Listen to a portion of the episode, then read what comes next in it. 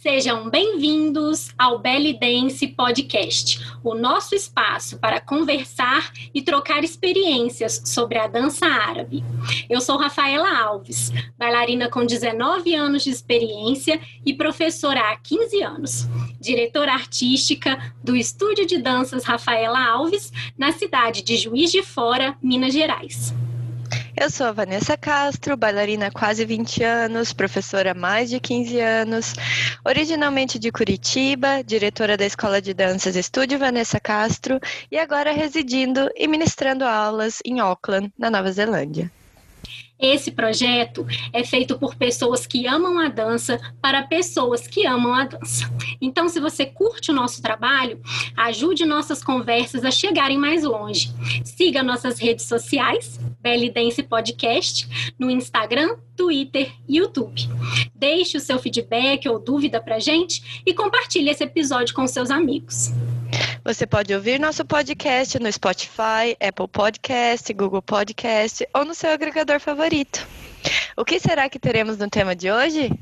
Bora refletir com a gente?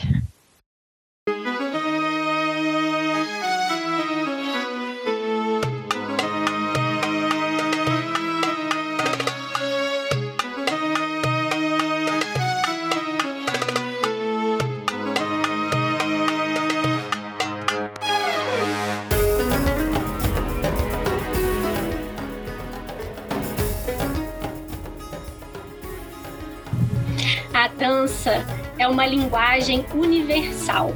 É arte, é poesia, escrita com o corpo. Porém, vivemos em um país cheio de diversidade e é inegável que existem diferenças na realidade dos profissionais. Hoje falaremos alguns aspectos sobre viver da dança do ventre nas capitais ou no interior. E para tratar desse assunto com a gente, temos uma convidada super especial, a bailarina e professora Juna Reed. Oi, pessoal, tudo bem com vocês? Oi, vamos começar conhecendo um pouquinho mais sobre a nossa convidada? Ju, muito obrigada por aceitar nosso convite e a gente queria que você começasse contando um pouquinho sobre a sua história para nós. Olá, meninas. Oi, Rafa. Oi, Vanessa. Olá para quem está assistindo, para quem está ouvindo esse podcast. Eu que agradeço o convite, meninas. Muito feliz por estar tá participando desse programa aqui com vocês. Bom, eu estou aí há 18 anos nessa, nessa estrada da, da dança do ventre, né? E eu sou natural de uma cidade bem no interior do Rio de Janeiro. Eu sou nascida e criada em Barão de Juparanã, né, que é onde eu tenho meu estúdio já há quase 10 anos. Uhum. E eu moro, atualmente, eu moro numa cidade próxima, né, que é Vassouras, uma cidade que, inclusive, eu, eu, dou aula também, né, em alguns lugares aqui em Vassouras, mas o meu estúdio é em, em Barão de Juparanã, mas são cidades bem próximas, assim.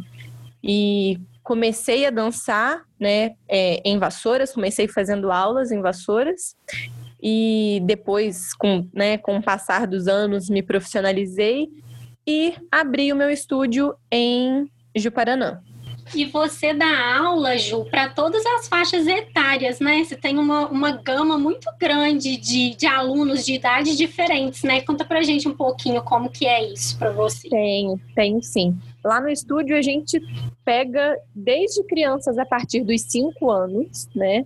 Até tem limites de, de idade. Então, assim, a gente. E eu acho, né, já, já falando um pouquinho, puxando aí o gancho com com, com o tema do, do programa, é, eu acho que isso talvez seja uma característica bem de interior, assim. No interior a gente tem essas atividades infantis, né, com muito mais procura do que turmas adultas, por exemplo, que eu vejo, né, por por ter, por conviver muito em São Paulo assim nesse meio, eu percebo que lá é completamente o, o oposto, né? Uhum. E ah, que interessante é, tanto em Juparanã quanto em Vassouras, é, a procura para dança infantil é muito maior, né?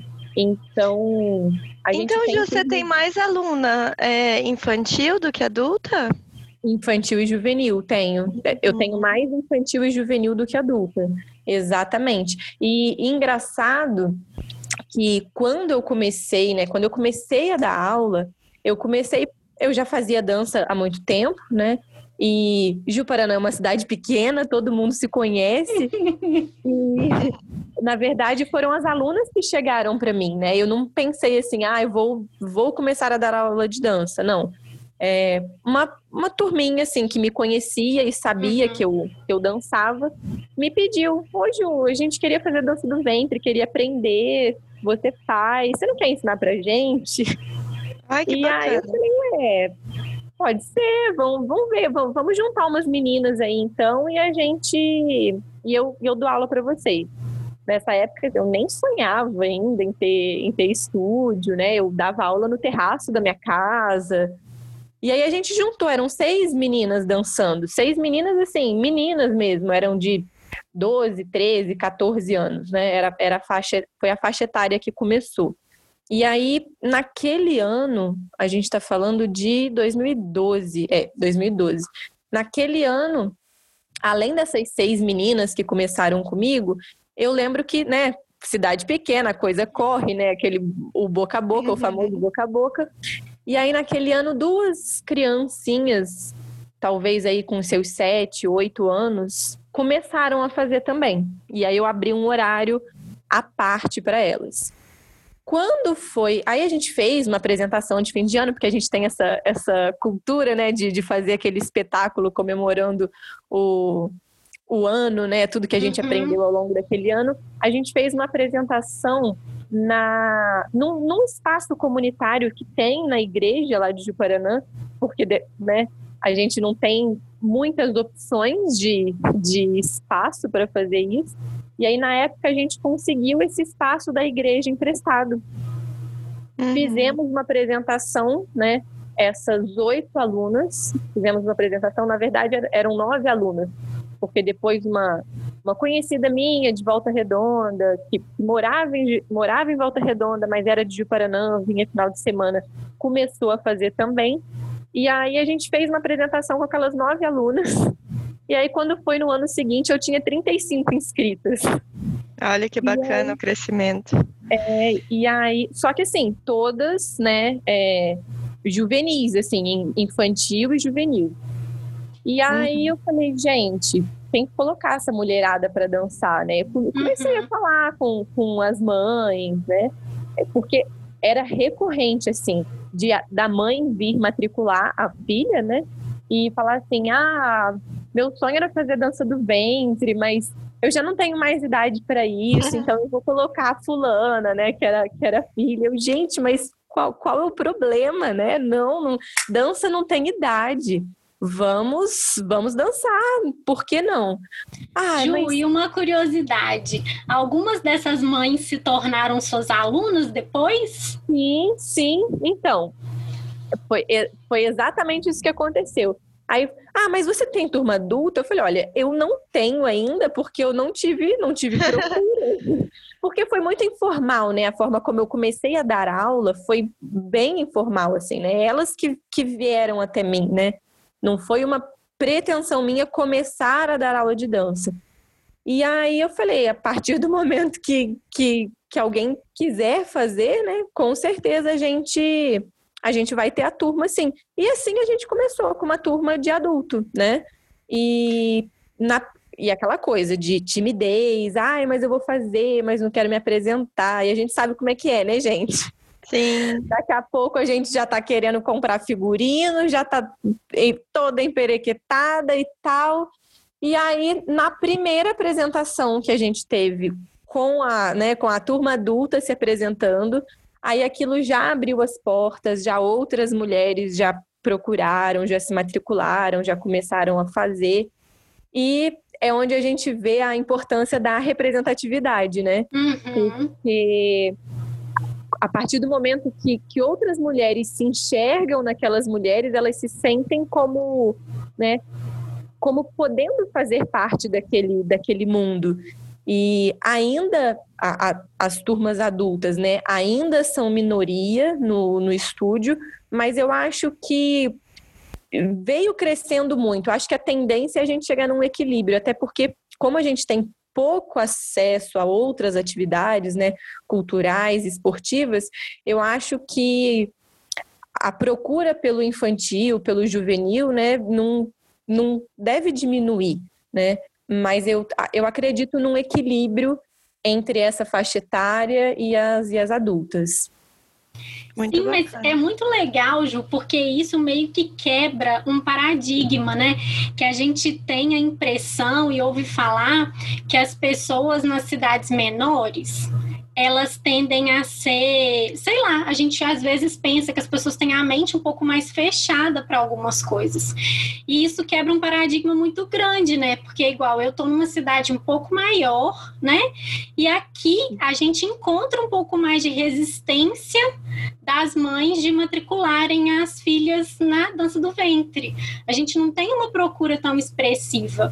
E a dança do ventre, ela traz tantos benefícios, né, para os praticantes, para criança, uhum. sim, é, é, a coordenação motora, né, essa questão da lateralidade, da consciência corporal, que é muito bacana. Então, assim, é uma história que é muito legal de contar, né? Porque é muito diferente.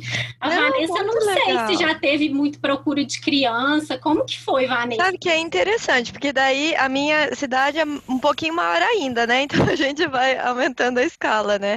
Então, é, Curitiba é uma capital, né? Então é uma cidade maior, apesar uhum. de não estar tá lá no centro, né? Que é o São Paulo, que é o centro da dança. Curitiba é uma cidade muito grande, né? E, a, na verdade, a minha primeira turma de dança, eu tinha uma turma adulta e uma infantil. Né, e foi bem interessante. E foi bem parecido com o que a Gil falou também. Né? A, as amigas da minha mãe me procuraram porque queriam fazer aula, e, e, daí tinha uma amiga da minha mãe que tinha duas crianças que queria matricular. Mas, na verdade, olha que interessante, foi meio que minha única turma infantil porque a gente realmente não tinha muita procura em Curitiba, pelo menos na minha escola, na minha região, que era mais central, então eu acho que era muito assim as pessoas que trabalhavam ali no centro, né? Não era uma região também residencial que seria mais fácil de trazer as crianças, talvez, não sei. Mas uhum. não não tem uma procura tão expressiva. Nossa procura realmente é para adultos, né? Nem, nem juvenil não tem tanto. Tem é, algumas meninas mais novinhas, mas é muito mais adultos. E é interessante ver essa diferença mesmo. Até eu, eu, gostaria de abrir turma infantil, a gente abriu com algumas professoras, mas nunca tinha um número assim significativo. Uhum. Tinha lá duas, três alunas, sabe? A gente nunca conseguiu ter turmas muito grandes. Em algum momento a gente teve, com, eu tive algumas turmas na escola, mas sempre muito pequenas. A é, gente é aqui é a mesma coisa. E deixa eu contar uma coisa para vocês que eu não sei se vocês sabem, né, galera? A minha primeira turma foi uma turma infantil também. Olha só. É, eu comecei a dar aula, eu não tinha pretensão assim de me tornar professora, não. Mas eu já fazia parte, né, do grupo e uma das meninas a que dava aula para a turma do infantil teve, eu não lembro por quê, mas ela precisou parar. E aí o Tufik me chamou e falou: Rafa, você quer assumir? Foi assim, e a turma era de infantil. E uma dessas meninas, inclusive, a Melina, é minha aluna até hoje. Hoje ela é da companhia. Ela, Ai, né, assim, tá comigo desde quando era criança. Quando eu abri o estúdio, eu tentei também, eu montei uma turma de infantil, mas é igual a Vanessa falou, nunca foi uma quantidade de alunos expressiva. Depois a gente teve, a gente sempre está tentando ter turma infantil na escola, mas aqui a gente tem uma resistência um pouco, um pouco maior, assim. Eu acho que pode ser também por causa da, como a Ju falou, tem mais oferta de atividades para crianças, né, na, nas cidades um pouco maiores, que talvez né? Alguns pais prefiram colocar em outras atividades, enfim. É, pois é tem, é uma pena, né, Brasil? Tem essa questão da pouca oferta, mas uma coisa assim que eu acho que que atrai muito muitas crianças são as apresentações mesmo, né? Então, assim, uhum. assim, todas as vezes que a gente faz algum sarau, alguma apresentação com as alunas, sempre, sempre, sempre tem uma outra mãe, de uma criança que ainda não faz dança e que gostou e que quer fazer.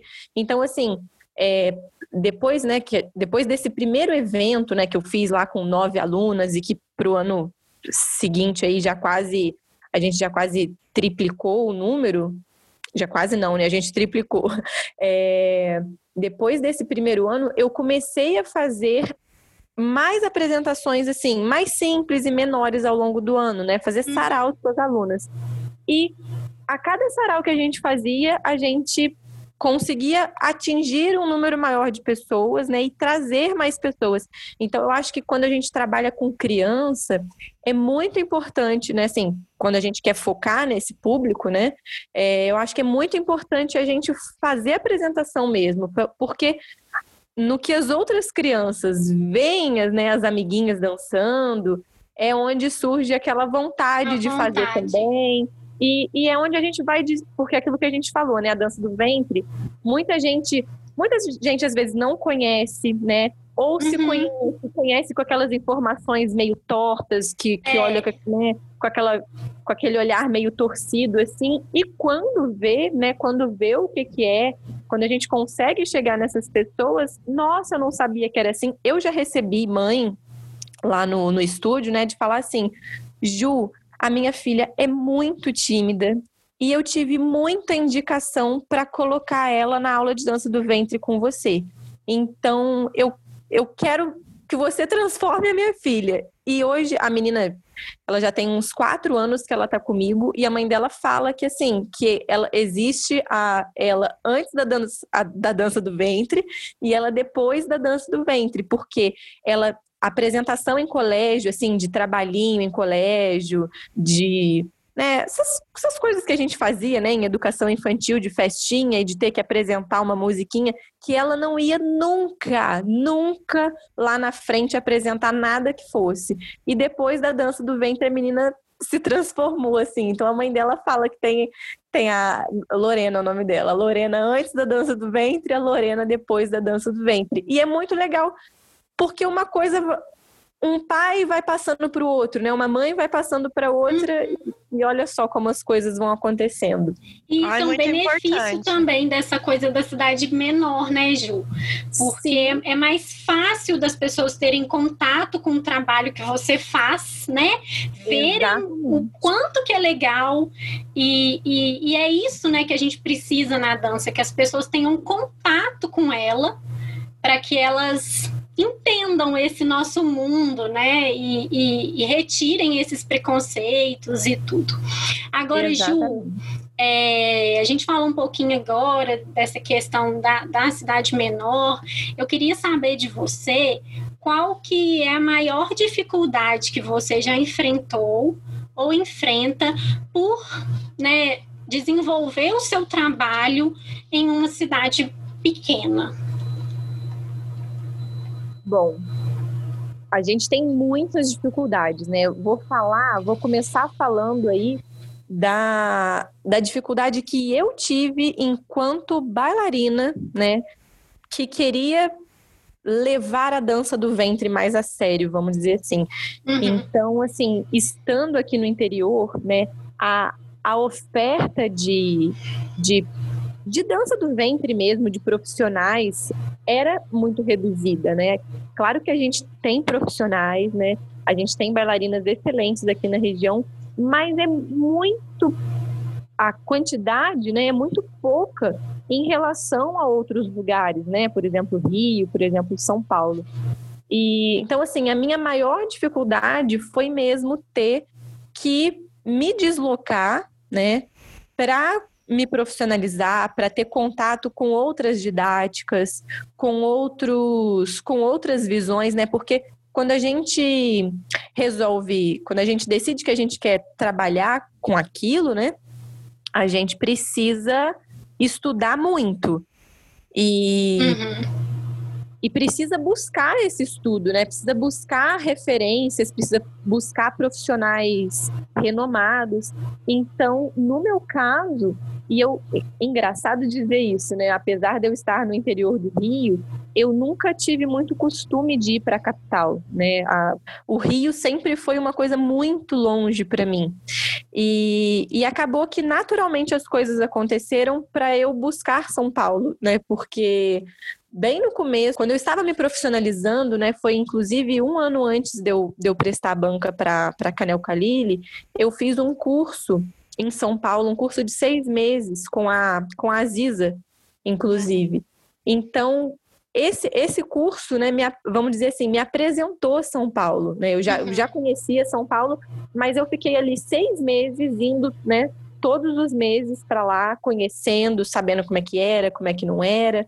E aí aproveitava para ir para Canel Caliri, e aí você respira aquele, né, aquele sonho, porque era, uma, era mágico, né? Aqueles rituais, é. da, os rituais da Canel Calíria eram mágicos. Então você passa a querer fazer parte daquilo, você passa a querer vivenciar aquilo, né? Com mais, com mais frequência. E aí eu acabei durante muito tempo, né? Esse foi um dos cursos que eu fiz lá. Durante muito tempo eu busquei essa essas outras referências, busquei outras profissionais em São Paulo. Então, acho que para começar, a principal dificuldade é essa: é a, é a pouca oferta que a gente tem, né? E, e, a gente precisar se deslocar, porque são 380 quilômetros para ir, 380 quilômetros para voltar, mas é isso. E o custo, né, Ju? Fica caro esse deslocamento, assim, além do curso que você paga, você paga o deslocamento, às vezes o lugar para ficar, você paga a comida. Quando você coloca isso tudo na ponta do lápis, fica muito pesado, né? E Exatamente. por a gente estar tá em, em cidades menores, a gente precisa falar sobre isso também, né? O valor que a gente cobra de mensalidade é um valor reduzido. Então, isso representa no nosso orçamento mensal é, um valor muito alto, né? Muito expressivo.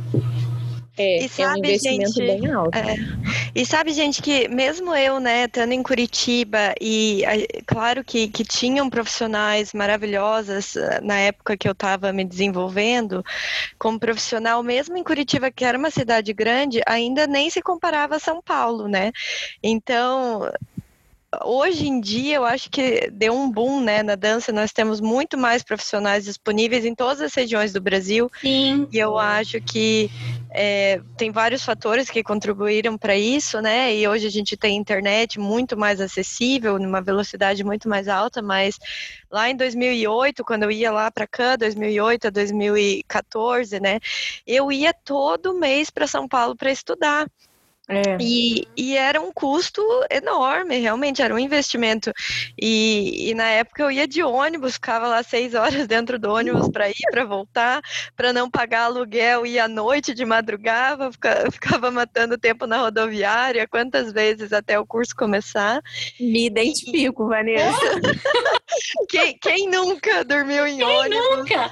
Quem nunca? Eu ia para os cursos do Jorge é, saía daqui de Juiz de Fora meia-noite, chegava lá tipo sete, sete e pouca da manhã, ia fazer curso o dia inteiro. Uhum. E, enfim, assim, né? Mas não dá para comparar com, com você dormir caso. uma noite tranquila e chegar para fazer o um curso, né? Vocês não eu acham não que a tinha... gente dá mais valor até? Porque, assim, às vezes quem tá lá, por exemplo, em São Paulo, é tão fácil, né? Tá ali. E, e para nós era tão, assim, difícil a, a, logística de ir, era o final de semana inteiro baseado naquilo, era o custo envolvido. É. A gente dava tanto valor para aqueles cursos, né? Tinha tanta uhum. sede de conhecimento, volta, traz tudo para tuas alunas. Então, eu sentia muito assim esse canal, sabe, de buscar informação e vir e trazer informação. É, e desenvolvia as alunas baseada naquele trabalho de ir buscar, né? Uhum. E o combo que a gente tinha de ir fazer curso, é, assistir e depois dançar na cam era um, o combo do encantamento, né? A gente voltava para casa querendo ir de novo. Exatamente, exatamente. Então, assim, mas eu acho assim que, que quando a gente tem que se empenhar mais, fazer mais esforço, né, a gente a gente dá um valor diferente, isso para tudo na vida, né, gente? E fica aí de reflexão para quem para quem está aí perto e às vezes fica com preguiça, né, de estudar, de, de correr atrás de um curso. Gente, na dança, na nossa vida, tudo depende da nossa força de vontade, né? Uhum. Com certeza. Nada é fácil, né? É. A minha mãe disse que o que vem fácil vai fácil também. É. é. Isso, então, verdade. A gente Ju... tem que suar camisa. E, e, em relação às aulas, assim, como professora, né? Porque como bailarina tem esse desafio de conseguir informação, mas pensando como professora, qual que é o maior desafio de estar numa cidade pequena? Olha, um deles, aí a Rafa já até pontuou para a gente, que é, por exemplo, a questão da mensalidade, né? Então, às vezes, assim, por várias vezes conversando com, com profissionais também, né, colegas profissionais de, de São Paulo, do Rio mesmo, a gente vê que a diferença é exorbitante, né? E os valores variam. Já, já ouvi valores variados, assim, é, mas a diferença é exorbitante para gente que está que está assim bem no interior. É, a vantagem também é que é um, há um equilíbrio, né? Então, por exemplo, uma mensalidade é muito mais cara em São Paulo, né? Mas o custo de vida lá é muito mais alto. Muito alto, é. Exatamente. Aqui no interior já, né? Então, você vai pagar o aluguel, por exemplo, de uma escola, que não é o meu caso, porque eu estou num, num espaço próprio. Então, assim, é uma outra vantagem que eu tenho, né? Eu não pago aluguel mas o aluguel que eu pagaria aqui, por exemplo, seria infinitamente menor, né, do que o aluguel que eu, que eu pagaria em São Paulo se eu tivesse uma escola lá. Então tudo Sim. segue mais ou menos numa proporção. Acho que cada, cada lugar tem uma, tem uma realidade e a gente precisa, né? Eu, eu já ouvi assim, ah, a gente tem que se valorizar como profissional, não pode colocar uma mensalidade tão barata. Mas, gente, o que, que é barato para você, o que, que é barato para o outro, né? Porque, assim, a gente precisa analisar o lugar que a gente está, né? Uhum. É, quem vai ser o nosso público-alvo, né? É, qual o poder aquisitivo daquele público? Porque se eu coloco uma, uma mensalidade cara, vamos dizer assim, uma mensalidade justa, vou, vou usar essa palavra, uma mensalidade justa numa, numa cidade pequena, por exemplo, como a minha, eu vou ter o quê? 10 alunas e aí eu não vou conseguir viver de dança. Então eu preciso uhum. adequar o preço da mensalidade à realidade do local, né? Para que eu consiga fazer a coisa funcionar e ter alunas, né? Para, vamos dizer aí, para pagar as contas do, do estúdio, para pagar o meu, meu salário, né? Então... E até, então é, até cidade grande também, às vezes você tem diferença entre bairros também, né? Porque Exa tem a diferença. Exatamente. Como você falou, tem a diferença do aluguel, tem a diferença da estrutura, que, que isso vai contar no, no valor final, né? Sim, é, sim. É a, cada um sabe da sua realidade, né, gente? Então. É. É, é, é, se adequar e ver o que é melhor para você ali. Porque tem professor, por exemplo, que né, eu trabalho lá no estúdio com professores de outras modalidades também, então eu vivo realidades aí diferentes. Eu vejo que tem professor que prefere cobrar mais caro e, e ter uma turma reduzida, tem professor que gosta de turma muito cheia, então cobra um valor mais popular mesmo, porque gosta da, da, da sala cheia. Então, assim, gente, é, só você pode colocar valor no seu trabalho, né? Então você tem que ver para você ali o que funciona, né, Ju? É. E, e... com certeza.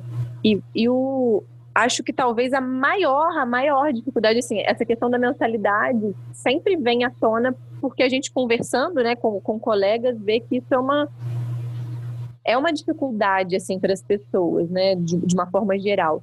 Agora, eu acho que a maior dificuldade, assim, como professora, né, por estar no interior, é vamos dizer, a falta de infraestrutura para coisa acontecer, né? Uhum. Então, por exemplo, eu tô tanto de Paraná, né, que é um distrito, na verdade, de Valença, quanto Vassouras, são cidades que não têm é, um, um, teatro, né? Eu não tenho Sim. onde montar, onde fazer uma, uma apresentação com as minhas alunas, que eu não tenho lugar para alugar chego lá e vou dançar. Não, eu preciso construir desde a, das cadeiras em que as pessoas vão se sentar para assistir o espetáculo até o palco que as meninas vão dançar, né? Então, por exemplo, lá o, o, o, meu, o espetáculo de fim de ano do meu estúdio, a gente tem aí uma média de público né, de 400, 450 pessoas. né? O que, que eu faço para isso acontecer? O, o que de Paraná tem, né, que comporte essa quantidade de pessoas, é um clube. E aí o que, que eu faço? Eu alugo o clube, é, eu alugo as cadeiras para colocar no clube. Só que uhum. o palco desse clube é um palco muito pequeno, né? Um palco que dá para eu trabalhar aí no máximo um trio, né? Eu não posso colocar uma turma maior fazendo uma coreografia com desenhos do jeito que a gente gosta de fazer no palco.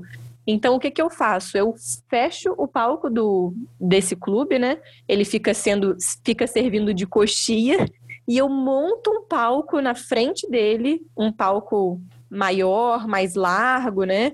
É, com espaço bacana aí para as meninas desenvolverem. Aí monta decoração, é, é assim, é um Tem trabalho. Tem que botar a tua criatividade. exatamente, exatamente. Então, assim, eu tenho que montar a infraestrutura toda sozinha, né?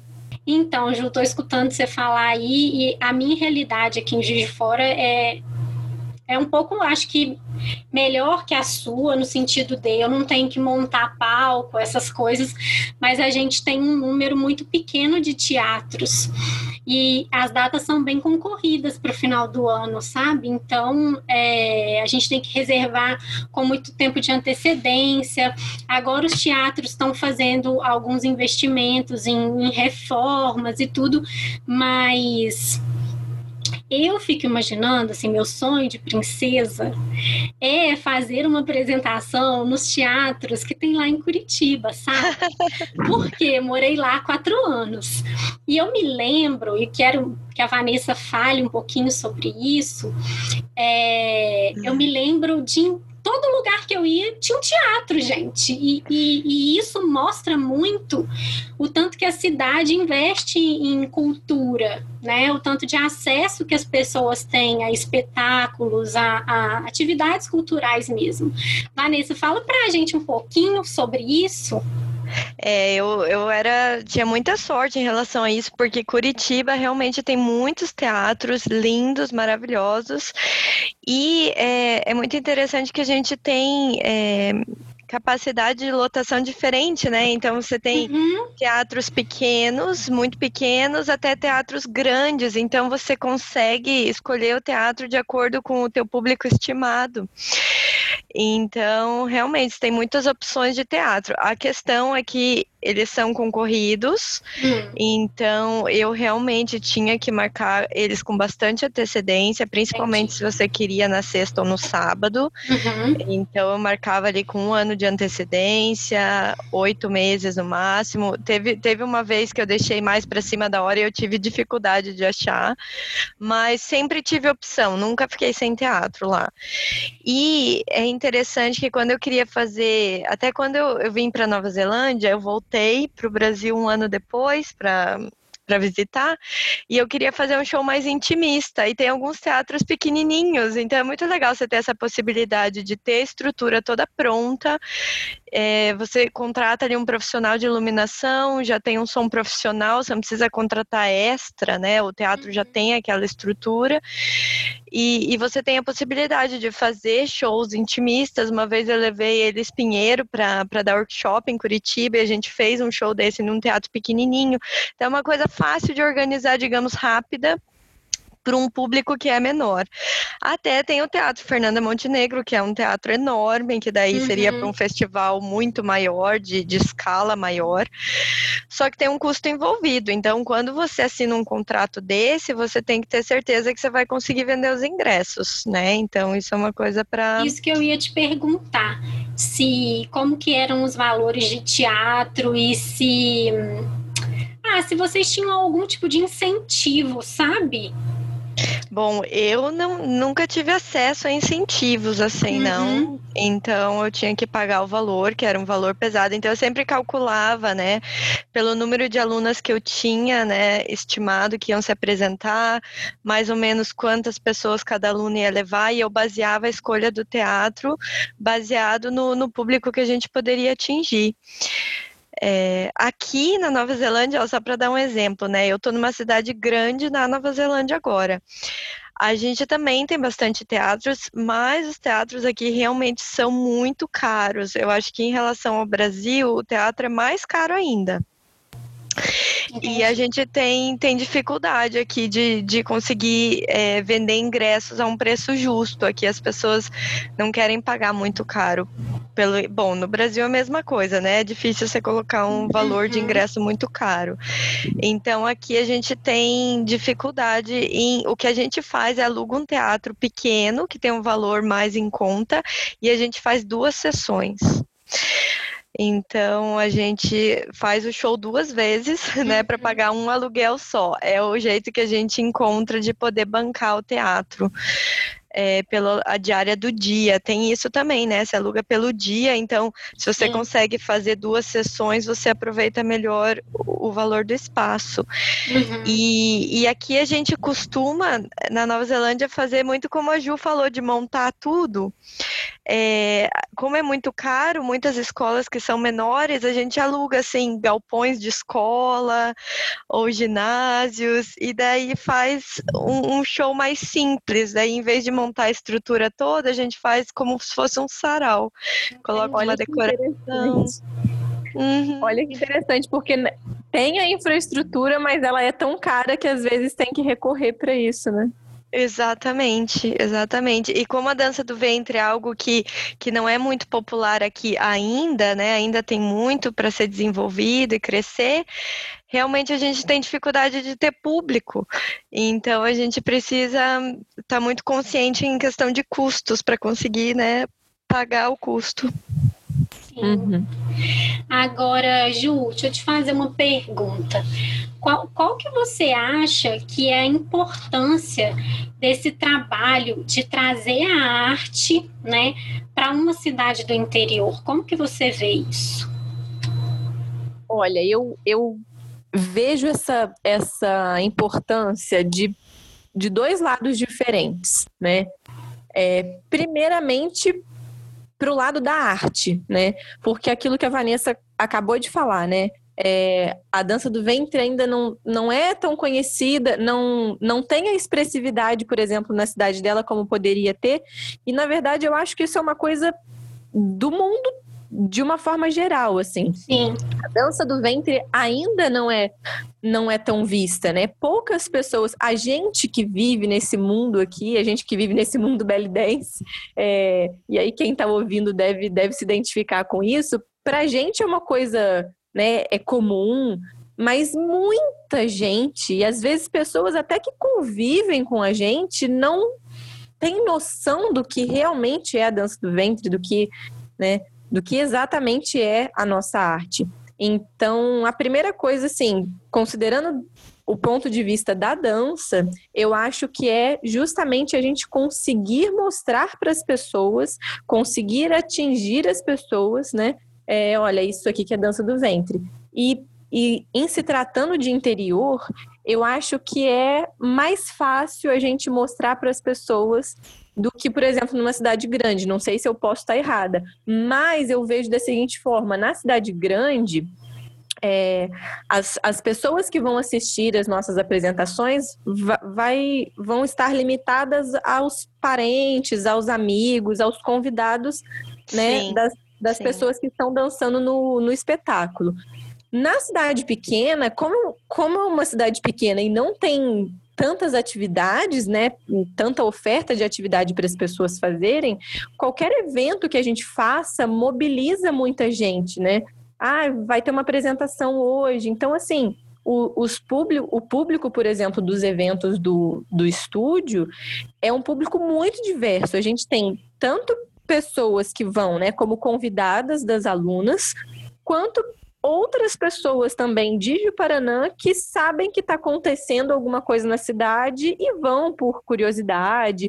Muita gente, assim, eu, eu nos públicos lá que a gente tem, né? Muita gente não faz dança do ventre, mas vai em todos os eventos porque gosta de ver. Então, Ju, que acho... legal, que legal é. isso que você falou. E agora, só puxando o gancho, eu, eu, comecei a enxergar muito bem isso realmente. No, nos eventos que eu fazia no teatro, era o público extremamente limitado, era o público que já conhecia, era os familiares das alunas, os amigos das alunas. E, e, e é mais difícil realmente você trazer e mostrar a dança do ventre como arte, porque muitas pessoas não enxergam. É, quem não conhece a dança do ventre não tem esse status de que a dança do ventre é uma arte, né? Enxerga com muito preconceito ainda. É, não tem o mesmo valor que coloca para outras danças. E em Curitiba, é, eu achei, agora eu lembrei que tinha um festival muito legal que a gente tinha em Curitiba, que era o Dança Curitiba, e tem até hoje. Eles têm um palco que é um palco redondo de pedra no centro da cidade, no centro histórico. E daí eles tinham eventos domingo. Então era qualquer pessoa que estava andando pela cidade ia lá, né, e, e, via que tinha dança e tinha todos os estilos de dança. Era a prefeitura que organizava que organiza, e eu achava ótimo, eu fazia questão de levar as alunas para realmente as pessoas verem que a dança do ventre pode ser uma coisa interessante, uma arte, para as pessoas entenderem o que é a dança do ventre, tirar um pouco aquele preconceito que tem de, de dança sensual e, e, e, enfim, né, que, que só tem aquela malícia do que eles às vezes veem na TV. É então, achei muito interessante que você consegue trazer esse evento para a cidade, meio que a cidade já tem um conhecimento maior da dança do ventre, muitas vezes do que uma cidade grande, né? Isso é muito, muito legal mesmo. É, é. A Ju traz para a cidade dela a arte realmente como um instrumento de, de mudança, né? Para muitas mulheres, para a realidade de muitas pessoas. Isso é muito é. legal. Esse era o segundo ponto que eu ia tocar, assim, é, é a outra visão da, da importância, né? Então eu falei da, da importância para a nossa arte mesmo, né? Para a divulgação, uhum. para mudar a visão que as pessoas têm da nossa arte. E é uma coisa que eu, eu acho super bacana isso também, gente. Eu fico, eu fico muito feliz de receber essas pessoas que estão ali para admirar o que a gente faz, sabe? Para admirar a nossa arte, para aplaudir. Mas tem a importância também para as pessoas, né, que, que estão ali diretamente, é, vamos dizer aí, consumindo as minhas aulas, né, que estão ali fazendo as aulas, porque para as alunas a gente sabe, né, o quanto que a dança do ventre faz bem para o nosso corpo, para nossa mente, né? Então, é, por exemplo, o exemplo que eu dei lá da, da minha aluna que foi entrou para dança para trabalhar a timidez, né? É, a gente recebe muitas crianças que a gente vê mudando esse processo, e não digo nem só crianças, mulheres que nunca se imaginavam é, colocar uma roupa, se sentir valorizada, sabe, um figurino de dança e se apresentar na frente, né, de tantas pessoas. Isso é muito gostoso ver. É isso que a Rafa acabou de falar, né, esse poder transformador da dança, né, na vida dessas meninas e dessas mulheres que que praticam a dança do ventre, porque como eu falei no comecinho, é, um, é uma cidade que não tem muita oferta de, de programação cultural, né? Então, dá, poder dar esse acesso para elas a uma cultura que a gente gosta tanto, que a gente, que a gente é apaixonado e, e ver que isso tem o poder de transformá-las é muito gratificante.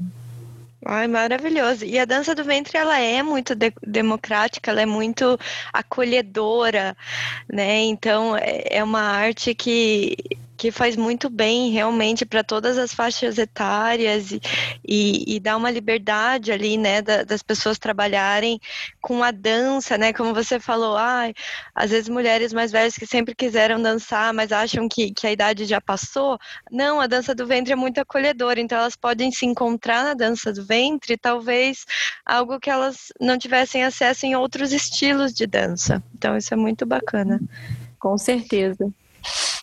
E Ju, nós já falamos, eu acho que você já falou bastante, né, de dificuldades, é, vantagens e desvantagens, né, de, de estar numa cidade melhor, é, menor, mas é, você tem mais algum ponto, assim, de, de, de alguma vantagem que você vê, de algum ponto muito positivo, além de tudo que a gente falou sobre trabalhar e dançar em uma cidade do interior?